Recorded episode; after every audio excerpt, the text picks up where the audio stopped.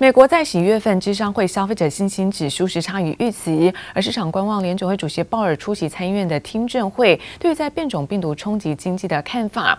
而疫苗大厂莫德纳这个 CEO 表态说，当前的疫苗对于新的变种病毒呢是效力下降，而现在疫情的升温又引发市场担心，因此美国股市我们看到全面的出现下挫，道琼部分啊大跌超过了六百点，那么中场大跌了六百五十二点，跌幅在百分之一点八六。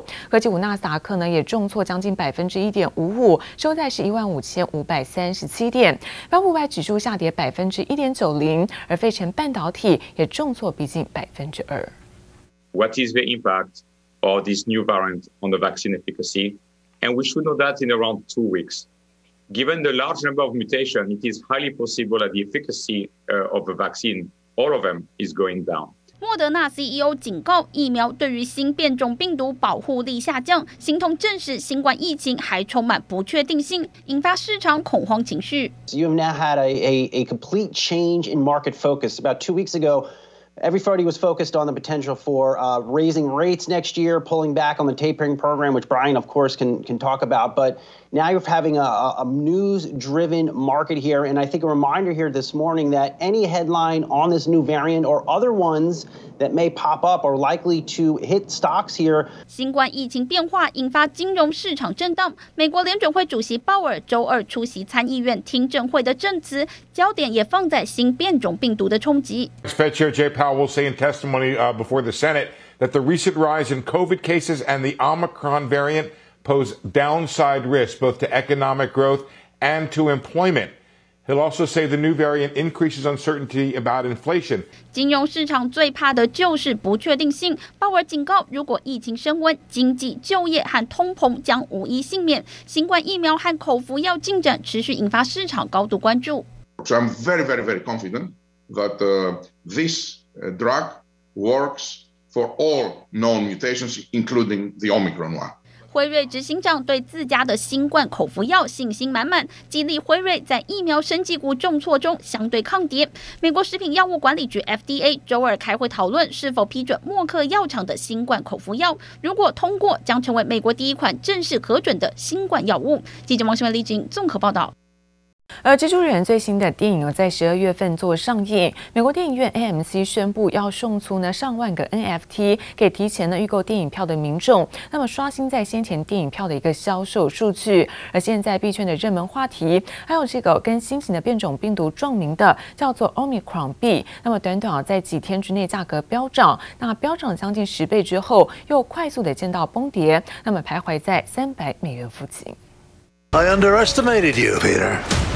站在车顶上一秒变身，再来个后空翻躲避袭击。蜘蛛人最新电影十二月上映，美国连锁院线 AMC 就宣布要以 NFT 作为预购电影票的早鸟礼，系统瞬间涌入大量订单，销售数据也让内部大吃一惊。AMC has ever seen in our entire history. Uh, we sold more tickets in the overnight shift than we've ever sold in an overnight shift before, and I mean, we're talking massive surges. Above normal, but what I'm really proud of is to tell you that our website never crashed. M.C 抓准加密货币热潮，预计送出限量八万六千个 NFT，势必掀起粉丝热烈讨论。而同样获得币圈人士关注，十一月才创建的 Omicron 币，本来一直乏人问津，不料与新型变种病毒撞名后，交易量暴增，价格更翻了近十倍，一度逼近七百美元后又崩跌百分之七十五。而加密货币的魅力，连社群媒体巨头 Twitter 的创办人 Jack Dorsey 也难以抗拒。闪电请辞执行长一职，市场推测。往后，他将花更多的时间投身加密货币产业。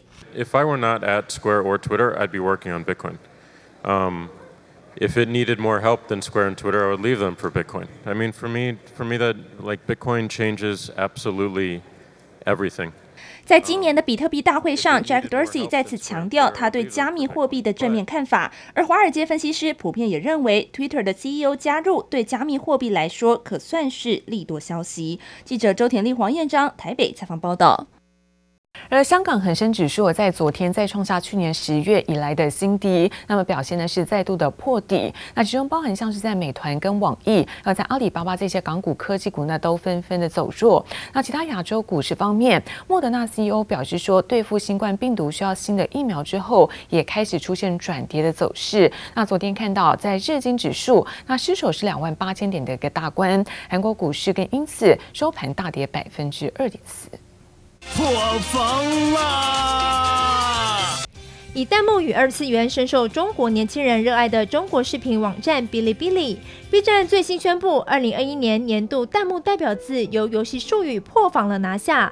B 站弹幕总数也首度突破一百亿次，但因为财务亏损，近期股价持续下挫，包括网易、京东、阿里巴巴等科技股也再度走弱。恒生指数因此创近十三个月来新低，三十号收在两万三千四百七十五点。短线上看，这五年的相对最低点，也其实就是去年的两万一千点附近的位置。现在离那边还有大概十个百分点。就投资角度而言，我认为这些机构反而不会去停损，他反而会调整股票，设法再拉抬一段。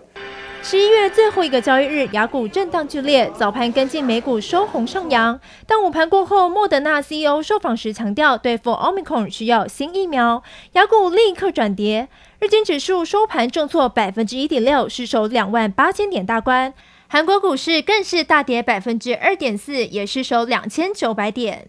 反观中国股市，相对抗跌，深圳指数尾盘跌幅收敛，上证指数甚至由黑翻红。那这么大的监管，我觉得有的时候是阵痛之后，那后面或许就是一个回头看都是一个很好的一个买点。所以说，当入股整个止稳之后，我觉得亚股就会完全好起来。亚股即将进入二零二一年最后一个月，新型变种病毒与联准会等变数持续牵动市场变化。记者的父子林秋强台北采访报道。而科技的应用呢，不断推陈出新哦。那么半导体的晶片在尺寸的不变之下，追求呢是更高的一个系统效能。而关键就在于在先进封装的一直整合。而台积电的副总在昨天表示说，目前技术呢进入到新的阶段，不过还是要面对成本包括精选、精准这种制程控制的挑战。而现在日月光的半导体这个副总经理也指出，那么封装尺寸的萎缩，需要整合供应链的合作才能够来做达成。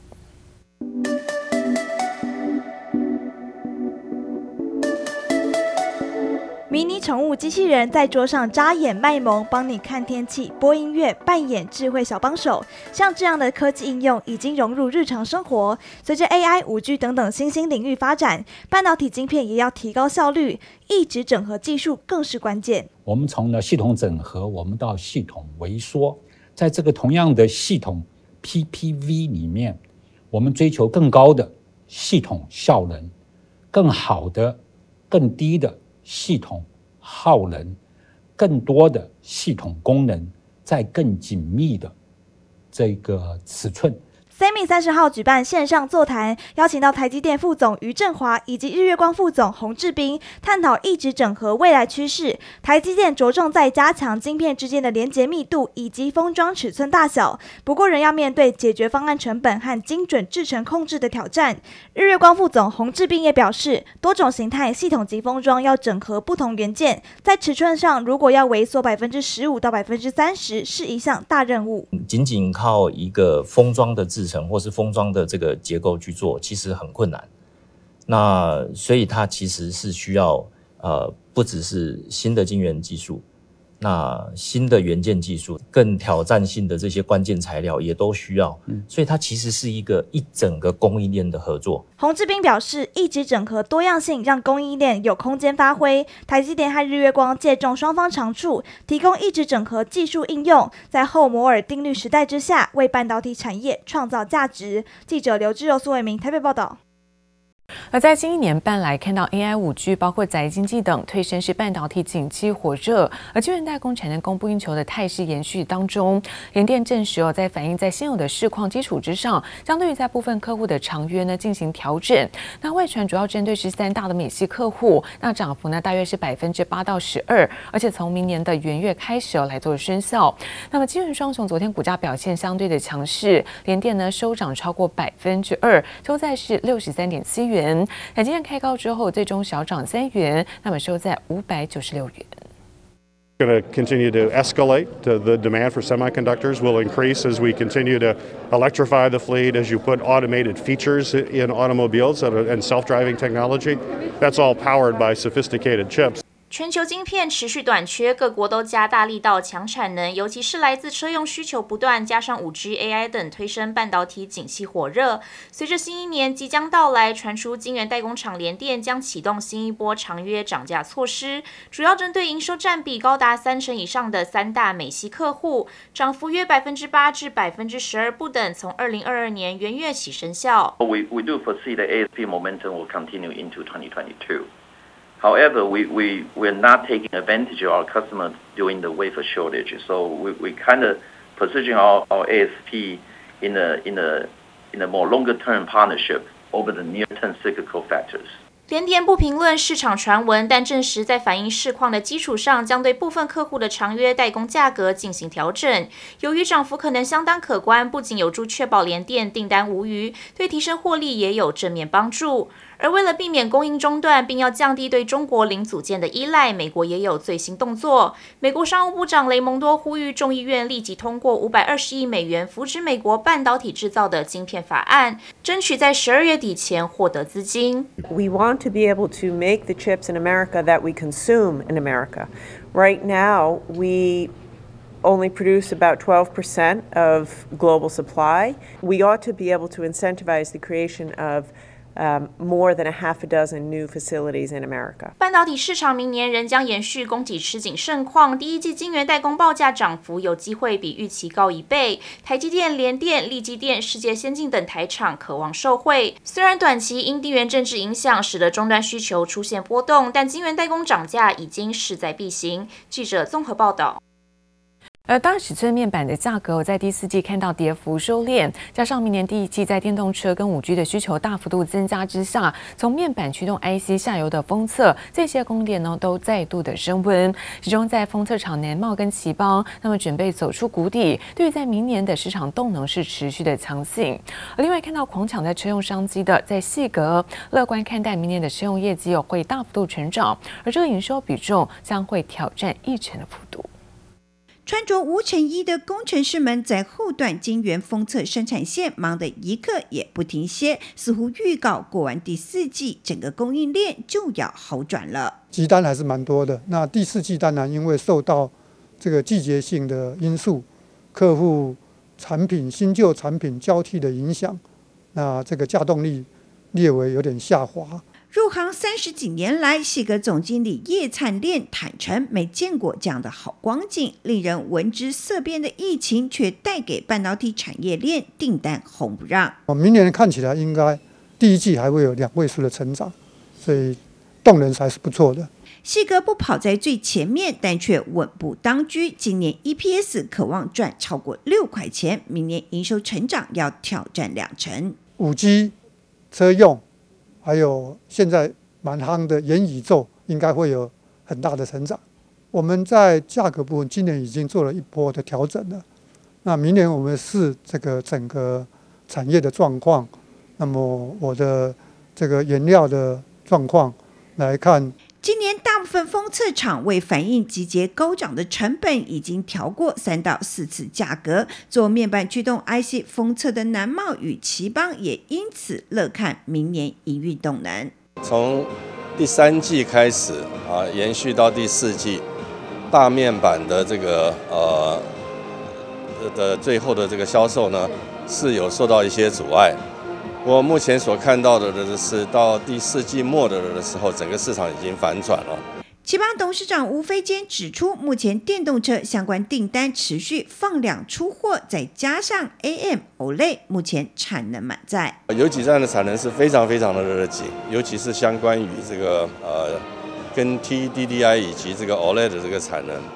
啊，比如说测试的产能，那个是非常非常紧绷的。紧绷的产能让供应链缺货状况持续，但各家封测厂在挥别第四季产能利用率下滑的窘境之后，明年订单早已在握。记者朱月英、杨宇哲新竹采访报道。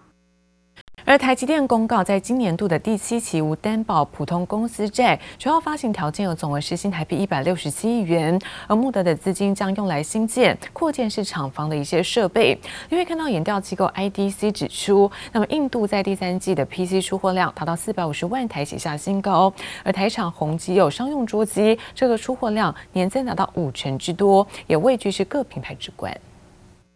台积电公告将发行新台币一百六十七亿元无担保普通公司债，用于新建、扩建厂房设备。为支应产能扩充或污染防治相关支出的资金需求，今年二月，台积电董事会核准在一千两百亿元的额度内募集无担保普通公司债，这也是台积电第七期发行公司债。研调机构 IDC 表示，印度第三季个人电脑市场出货量达到四百五十万台，年增三成，创历史单季新高纪录，也是连五季成长。台厂宏碁、华硕稳居前五大，分别出货三十八点一万、三十七点六万台，双双创下在印度的销售纪录。其中，宏碁在商用桌机拿下百分之三十一点五的市占，出货量年增百分之五十五点七，居各品牌之冠。国票金控计划并购安泰银行，然而国票金总经理丁宇嘉与安泰银董事长丁宇康两个人是亲兄弟，这项并购是否有大股东关系人交易的瑕疵备受瞩目。对此，金管会表示，应由国票金内部法尊单位或洽外部单位评估，银行局事后会再审核。